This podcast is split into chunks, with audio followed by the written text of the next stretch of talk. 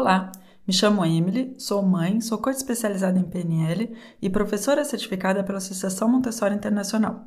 Você está ouvindo o podcast Café Montessori, um podcast para mães, pais educadores que querem viver melhor com as crianças.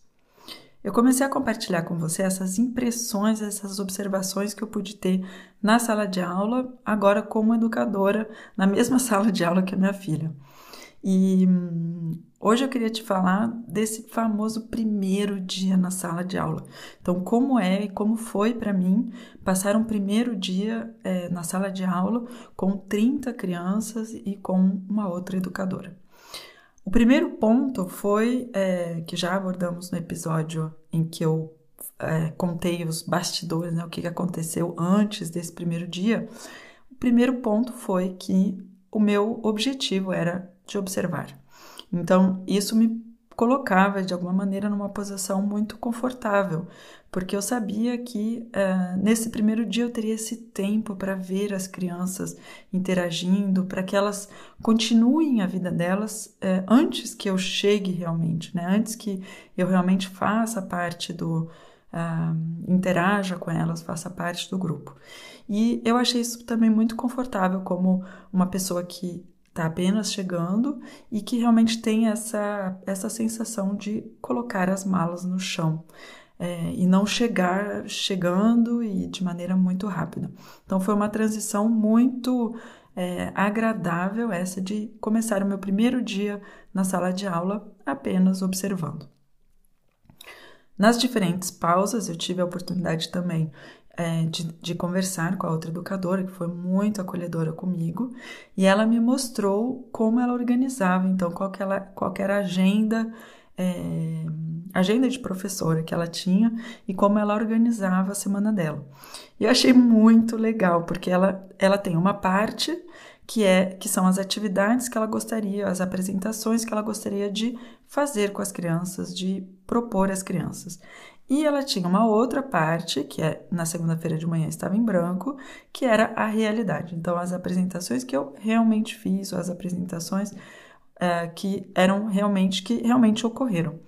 E essa, essa flexibilidade de saber que haverá uma decalagem entre aquilo que a gente quer e aquilo que as crianças precisam, eu achei muito, muito legal.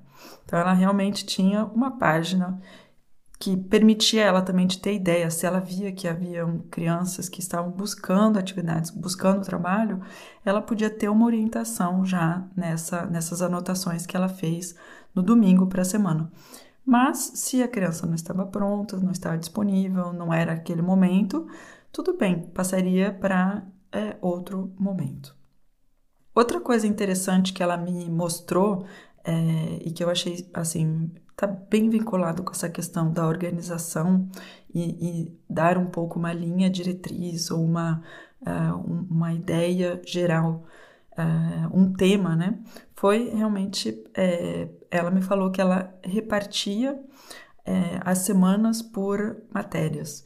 Então, não significaria que numa semana ela faria uma matéria só, mas ela tinha como que uma organização que permitia de dizer que a cada semana haveria uma matéria que seria a matéria central. Então, uma matéria na qual ela iria se focalizar um pouco mais do que em outras uh, na semana seguinte. Então, Existem duas matérias que são as principais, que é linguagem e matemática. Isso as crianças fazem cotidianamente. Inclusive, elas chegam na sala de aula e já vão para a leitura, já vão escrever os objetivos no, no caderno.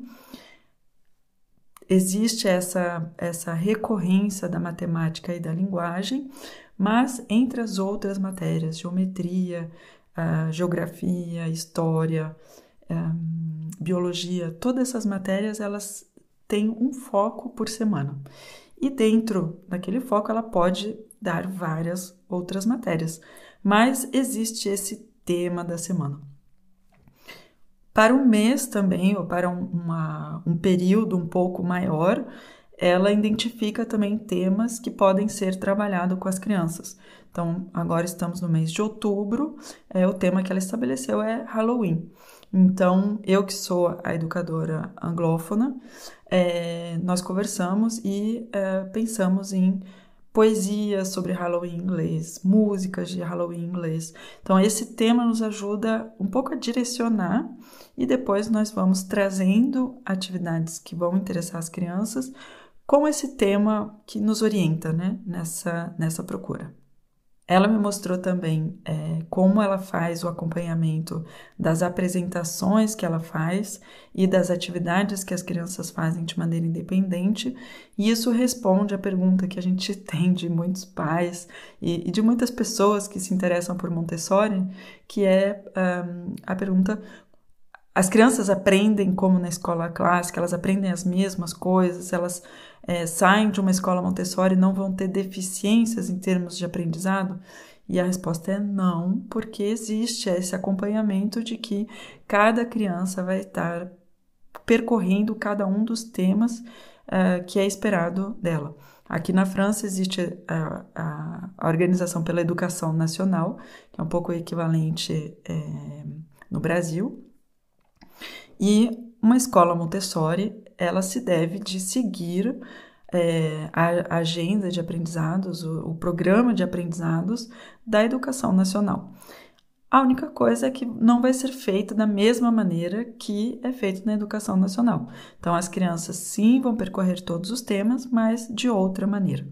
Então, o fato que a educadora possa anotar é, tanto as apresentações que ela fez, então, em que ela realmente era atora e uh, interagiu de maneira muito próxima com as crianças, como as atividades que as crianças fizeram espontaneamente depois, ou atividades sensoriais, isso tudo dá uma permite depois no final do dia de passar isso tudo para uma planilha que vai uh, mostrar a que ponto está aquela criança e que ajuda também o educador, a educadora a orientar temas que as crianças, para, para os quais as crianças é, deveriam se é, orientar para cobrir essa agenda, é, esse programa de educação nacional.